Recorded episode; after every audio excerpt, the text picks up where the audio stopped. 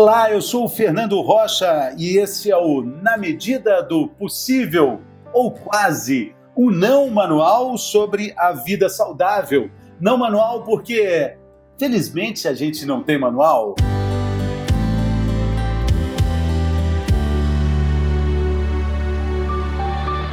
A insônia atinge 73 milhões de pessoas só aqui no Brasil. Insônia não é apenas um incômodo, é um distúrbio que pode estar relacionado com uma lista imensa de problemas: doenças cardiovasculares, depressão, obesidade, transtornos de humor. Insônia também tem relação direta com acidentes de trânsito, acidentes domésticos e acidentes de trabalho.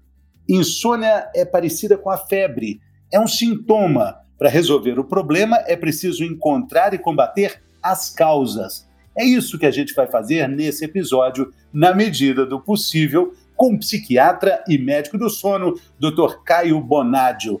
Bem-vindo, Dr. Caio. Tudo bem? Tudo bem, Fernando. Muito obrigado pelo convite. Admiro muito o seu trabalho. É uma satisfação estar aqui com você. Alegria nossa, doutor. Queria só eh, começar é, dizendo o seguinte, doutor. Quando a gente fala de insônia, tem sempre algumas receitinhas básicas. Olha, tenta dormir, relaxa, apague as luzes, tente é, produzir a sua própria melatonina. Agora, quando a gente fala de insônia mesmo, não tem nada disso que resolva, né? Eu já tive, já sofri muito com esse problema e sei que questões assim mais brandas não resolvem nada o problema, doutor.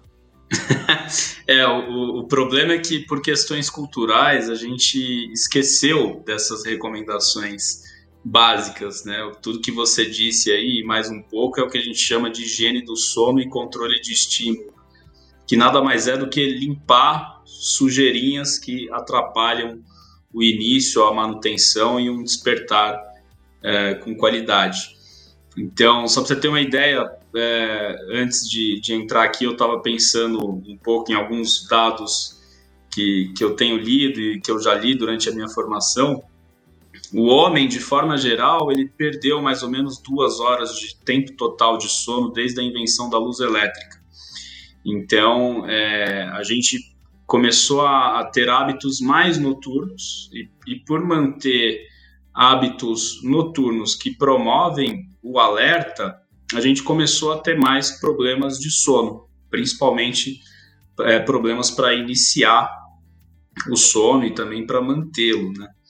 E, ah, ah, é. eu queria te interromper nessa conta, porque a gente, a gente imaginar duas horas de sono a menos depois da luz elétrica, quantas horas seriam a menos depois dessa explosão multitelas que a gente vive? Qual a sua opinião? Eu acho, eu acho que talvez a gente chegue à, à privação total de sono, né? é, que é incompatível com a vida. A gente, é, uma, uma pessoa que dorme, um adulto, né, que dorme menos do que quatro horas por noite de sono já é uma, uma questão muito preocupante, porque a chance dele ter, como você disse no início, né, a chance dele ter um problema do coração, a chance dele ter um problema neurológico, e até do funcionamento inadequado né, do sistema imune, nosso sistema de defesa, ela fica muito maior. Então, são, são questões que têm aumentado a prevalência consideravelmente. Né? Esse número que você passou é assustador: 73 milhões né, de brasileiros sofrendo de insônia. Se você sair pela rua em São Paulo e, e perguntar é, espontaneamente, quem tem problemas para dormir ou não, 80% vão responder que sim. Isso foi uma pesquisa de 2018, uh, é, inclusive foi, foi patrocinada pela Philips, né? foi uma pesquisa muito grande que eles fizeram aqui em São Paulo, então 80% das pessoas vão dizer que tem problemas para dormir. Só que como o sono é um, é um comportamento humano que durante o qual a gente está inconsciente, nós não temos o contato com o ambiente externo e a nossa interação com o ambiente externo não é, não ocorre da mesma forma que ocorre na vigília. Quando a gente chega para o profissional de saúde, para o médico, para o nutricionista, para o psicólogo, seja lá o que for, e fala assim: olha, eu estou com um problema para dormir, é muito difícil o paciente descrever o que é este problema para dormir. E aí, uh, tudo vai no combo da insônia. Tudo é tratado como insônia. E na verdade não é isso. A gente tem mais ou menos 100 doenças do sono catalogadas na, na classificação internacional de, de transtornos de sono.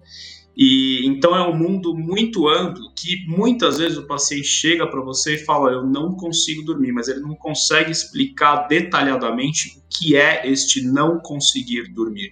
Então a gente tem que ter um cuidado para não colocar tudo no pacote da insônia, né? Porque quando a gente coloca é, quando a gente coloca tudo no pacote da insônia, você acaba provocando uma medicalização excessiva dessas queixas de sono você acaba atrasando diagnósticos super importantes e acaba cometendo iatrogenias, né? Então essas pessoas ficam anos e anos sem diagnóstico correto. Iatrogenia está é, tá ligado ao diagnóstico, doutor? É, porque quando você não sabe o que o paciente tem, né, você não, não explora de forma adequada as queixas de sono, você acaba formulando hipóteses que não condizem muito bem com, com um diagnóstico correto e acaba dando um tratamento que ele não precisa. Né? Vou dar um exemplo Sim. aqui para você, só para o pessoal entender melhor. É, nós temos uma outra doença do sono extremamente comum, além da insônia, que é a apneia obstrutiva do sono, que são paradas respiratórias durante a noite de sono isso acaba provocando oscilações no oxigênio do sangue, e isso gera uma inflamação crônica no organismo. Isso aumenta a chance de infarto, de derrame, de diabetes tipo 2. E num curto prazo, fragmenta o sono, a pessoa acorda cansada, sonolenta, com alterações de humor. Então, a apneia do sono é tão comum quanto a insônia, afeta mais ou menos aí 34% da população e, de São Paulo. Então, Uh, quando o paciente chega e fala, ah, eu estou com sono fragmentado, eu tô, tô com a sensação de sono leve, acordo cansado. Se você para de perguntar por aí, é, você pode tratar isso como se fosse insônia, mas você tem que perguntar também, é, o senhor ronca? Você acorda com a boca seca? O parceiro ou parceira de cama percebe que você está parando de respirar à noite?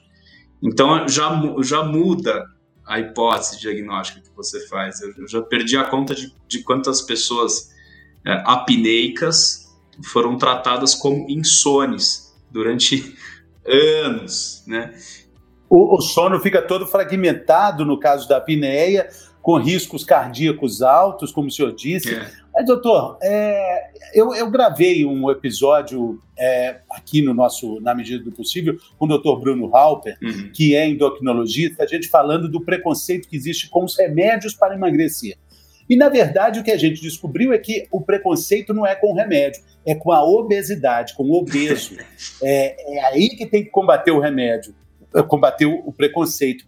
E no caso da insônia também existe um estigma com relação aos remédios para dormir, né? Sim. Mas eu queria alertar e também te perguntar: os efeitos que a gente citou aqui, os, os efeitos, os problemas que estão relacionados a acidentes de trânsito, acidentes de trabalho, acidentes domésticos, eles não são piores do que os efeitos de um possível efeito contraditório para o remédio para dormir? É, a gente não pode colocar terror né, sobre, sobre as medicações. As, as, as medicações elas foram feitas para nos ajudar.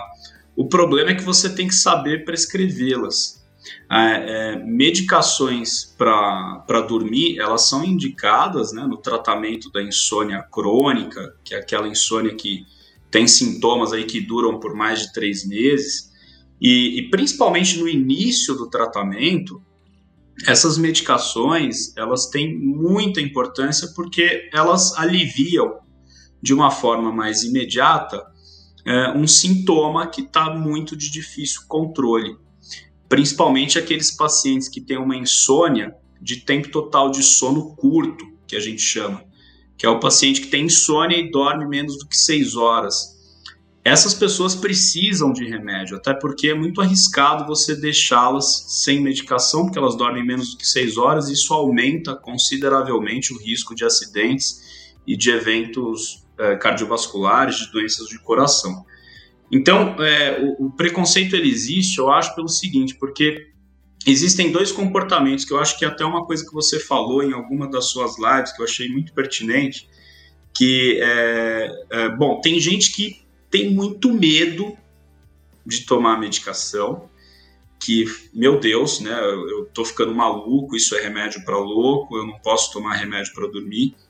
E por outro lado, tem, tem as pessoas que, que gostam de tomar um remédiozinho, muitas vezes praticando a automedicação, é, é, pegando né, receitas com familiares, com colegas, fazendo as consultas de corredor, né? E aí, quando chega no consultório do especialista, o, o problema está muito maior do que, do que parece. Então, as medicações têm o seu papel no início do tratamento, mas depois, quando a gente fala de insônia, a gente tem que ver aspectos comportamentais, aspectos de rotina de sono, de rotina de trabalho, a dinâmica da casa, como é a dinâmica familiar, como é a dinâmica conjugal, como são questões de prática de atividade física, de alimentação, quais são os hábitos noturnos.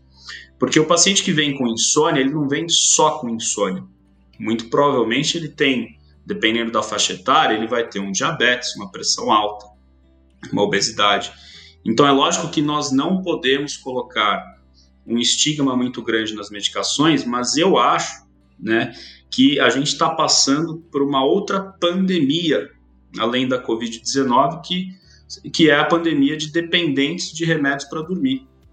É, e é, uma, é, uma, é um fenômeno que ele é silencioso, principalmente de, depois da metade da década de 90, que foram lançadas medicações que teoricamente não causariam dependência, mas o que a gente vê na prática é um outro fenômeno completamente diferente que a gente já conhecia. Sim, os remédios para dormir eles podem causar dependência e dependência grave, com risco até de abstinência quando você vai fazer o desmame dessas medicações Muitos pacientes dependentes graves têm, têm convulsões e têm problemas sérios de saúde. Às vezes, em casos mais extremos, necessitando até de internação para fazer o correto desmame. Então, isso é, é uma pandemia. Ex existiu na semana, semana passada o FDA, que é a Anvisa dos Estados Unidos, eles lançaram um alerta exigindo né, dos, dos fabricantes de remédios para dormir para aumentar as orientações em bula e orientações para profissionais de saúde, para isso ficar mais explícito para quem prescreve. Olha, este remédio com uso indevido, com uso abusivo, pode causar dependência e pode causar problemas sérios de saúde, porque isso atualmente não é muito bem feito. E nesta, neste dado que eles soltaram, eles soltaram um outro dado assustador, que somente em 2019 foram, foram tiveram 90, 94 milhões de prescrições de medicações para dormir nos Estados Unidos. A população dos Estados Unidos gira em torno de 300, 310 milhões de pessoas. Né? Então, você imagina, é, é, é, um número assustador. Né? Então, algo está errado. Né? Mas nós estamos falando de, de remédios é, que foram né, sabidamente é, designados para isso, receitas que foram dadas, mas existem os off-labels, né, entre aspas, estou fazendo com a mão, entre aspas, remédios, eu nem vou falar o nome para não, não complicar é. a situação, mas remédios que são usados para outras situações e que são largamente usados com esse intuito de dormir. Aí a gente aumenta a conta de um jeito astronômico, né, doutor? Ah, sim. É. Essa conta da FDA, ela, ela incluiu somente os benzodiazepínicos, que é uma classe específica né, de, de medicação. Mas se você incluir, por exemplo, as drogas Z, esse número, é, é, é, eu creio que chega aí o dobro ou até o triplo. Então, é, eu acho o seguinte, o off-label, ele, ele, ele pode ser feito. Né? O profissional de saúde, ele se responsabiliza pela prescrição off-label, e o off-label, ele é muito válido, sim porque é, ainda mais nesses tempos de Covid, né, que a gente fala muito dos, é, nunca se soube tanto de ciência como hoje em tempos de Covid, né? Tá todo mundo falando, tá na, na ponta da língua do povo, né? O que é um ensaio clínico duplo cego randomizado? Hoje todo mundo sabe o que, o que é isso, porque se falou tanto nisso. Então existe essa evidência científica que é a máxima, né? O ensaio clínico duplo cego randomizado, a meta-análise, mas a gente não pode esquecer que a experiência do profissional de saúde ela é muito importante também. E aí que entra o off-label, porque cada paciente ele tem que ser visto de forma muito individual. Então, por exemplo, os antialérgicos são medicações que são comumente prescritas para tratar quadros de insônia, porque um dos efeitos colaterais do antialérgico é justamente a sonolência, é induzir o sono por conta de um efeito ali na estamina, que é uma substância que o nosso cérebro produz que promove a vigília. Enquanto você bloqueia, você dá sono. Então, é, pacientes, por exemplo, que têm contraindicações de medicações é, outras que não os antialérgicos, você pode usar um antialérgico para tratar um quadro de insônia. Então isso é muito, é, vai muito do, do manejo individual, né, do, do seu do seu paciente. Mas eles também podem causar dependência, esses ah, remédios. É. Você falou o remédio antialérgico, tem um famoso que é para enjoo. É. É, isso também, esse uso indiscriminado também causa problemas. Eles não são tão brandos como a gente pode imaginar, né? Não. É, existem dois tipos de dependência, Fernando. Quando a gente fala de, é, de medicação ou de qualquer substância né, com potencial para causar dependência. Então, existe a dependência química, que é quando o indivíduo perde o controle sobre o uso de determinada substância, quando ele tem prejuízos econômicos, sociais e familiares por conta do uso dessa substância, quando ele não consegue ficar sem essa substância, porque senão ele tem é, efeitos físicos né, no corpo, então a frequência cardíaca começa a alterar, a frequência respiratória, existe uma inquietação, o indivíduo começa a suar demais, a pressão arterial se altera, é, ele começa a usar doses cada vez maiores para conseguir o mesmo efeito, e tudo isso é, a gente observa num longo prazo. Então, isso é a dependência química. Agora, quando a gente fala de remédio para dormir, existe a dependência psicológica daquela substância. O que, o que isso significa? Ah, o indivíduo ele começa a desenvolver uma crença de que o sono ele só vai existir se ele tomar determinada substância. E a dependência psicológica ela é tão grave quanto a dependência química. Por quê? Quando o indivíduo é um dependente psicológico de uma substância para dormir, e se você não tratar essas falsas crenças, ele não altera os hábitos de vida e os hábitos de sono que são essas alterações que de fato vão corrigir os problemas da insônia no longo prazo. É isso que vai manter o paciente saudável. É, é, é muito interessante, doutor, essa analogia da insônia com a febre. É, a febre, ela não é uma doença. Que doença você tem? Eu tenho febre. É, não é uma doença, é um, é um sintoma que precisa ser investigado. A, a insônia seria isso também? É, sim e não. até, até 2005, a insônia era, era meio que jogada para escanteio pela medicina. Então, é, existia um papo assim: ah, insônia, a gente sempre tem que procurar a causa de base, mas os, enfim, as pessoas começaram a estudar a insônia e se percebeu ao longo do tempo que a insônia é uma doença com começo, meio e fim, com uma história natural própria, com um curso próprio e que, e que, e que tem complicações muito particulares.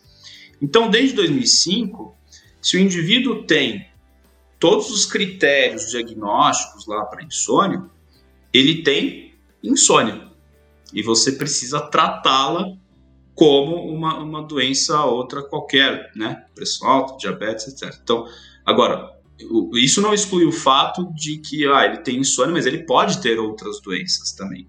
Mas se o tratamento não for mais particularizado, no sentido de focar mais na insônia, você sempre vai jogar a insônia para escanteio e ela sempre vai ficar é, de lado. Né? Então, essa coisa de insônia primária e insônia secundária, que é uma visão muito da, da psiquiatria, é, que, que felizmente né, a medicina do sono veio para mudar um pouco isso, isso não se deve falar mais. Porque a gente não pode afirmar que, por, você pode até afirmar assim, ah, um quadro de depressão ou um, uma situação de ansiedade pode ter desencadeado a insônia. Sim, mas a gente não pode bater o martelo, é, porque a gente não. É, é, muito, é muito ousadia falar, né?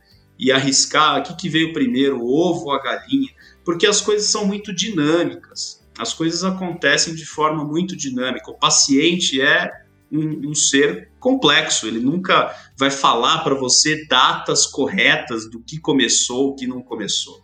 Então, se ele tem as duas coisas, vamos tratar das duas coisas juntas. Né? E não, por exemplo, tratar somente a depressão e ficar esperando a insônia melhorar. Sim, sim. Tem uma coisa interessante para a gente caminhar aqui para o fim, doutor, é que é, eu ouvi alguém falar, achei muito legal, que não dá para tratar a insônia só à noite, quando chega a hora de dormir. É preciso pensar nesse problema durante o dia também, com atitudes proativas, positivas. Acho que essa seria a resposta para essa pergunta que eu fiz no início. Não consigo dormir, não, não tem nada a ver com a luzinha que eu deixo aceso do videocassete. Fala videocassete, é muito antigo, né? Mas ficava é. a luzinha acesa do videocassete, a gente achava que ela era inofensiva, ela pode até atrapalhar. Mas, enfim, é, quem tem problema para dormir, faz isso tudo e não adianta. Mas é, a solução seria se preocupar ao longo do dia com um problema que vai chegar com certeza à noite? Fernando, tudo que você constrói ao longo do seu dia vai afetar na sua noite de sono e tudo que acontece na sua noite de sono vai é, é, influenciar no, no, na, no teu período de vigília. O símbolo da medicina do sono é aquele yin yang. Então as coisas estão estão muito interligadas. Então a gente, desde o momento em que a gente acorda, todos os nossos hábitos vão influenciar na noite de sono. Então a ideia é que para que a gente tenha uma, uma noite de sono boa, é quando o sol se põe, a ideia é que a gente vai se desligando gradativamente das coisas que nos mantêm né, alertas. Então, diminuir gradativamente exposição à luz artificial, principalmente de celular, é, colocar um limite na comunicação profissional, principalmente em períodos de pandemia, parcela da população está em home office, está completamente exausta, porque a comunicação profissional ela não tem mais limites, então a gente tem que lembrar disso também. É, evitar alimentos calóricos no período noturno, é, maneirar né, no consumo de estimulantes, não só cafeína, mas nós temos diversos estimulantes de consumo livre, né, bebidas energéticas, cápsulas de guaraná, fórmulas de pré-treino, chocolate. Então, tudo isso tem substâncias que são uh, estimulantes. A prática regular de atividade física é uma coisa que sabidamente melhora em muito a qualidade e a quantidade de sono. Só que isso tem que ser feito todo santo dia, né? É, não é de um dia para o outro, ah, eu vou caminhar hoje, então hoje a minha noite de sono vai ser melhor. Pode até ser um pouquinho melhor, mas você vai ver esse resultado no médio e longo prazo. É, então, a, é, e, e, uma coisa muito importante, o horário da alimentação e a qualidade da alimentação em cada horário. É, é então, isso é muito importante. Cara, mas o que, que alimentação tem a ver com sono? Tudo, tem absolutamente tudo a ver com sono. Vou dar um exemplo, uma pessoa que é privada de sono, que dorme menos do que o seu corpo exige, ela tem alterações de diversos hormônios, inclusive os hormônios do apetite. Então ela tende a ser mais ansiosa, ela, ela tende a, a ter uma, uma fissura por alimentos mais calóricos.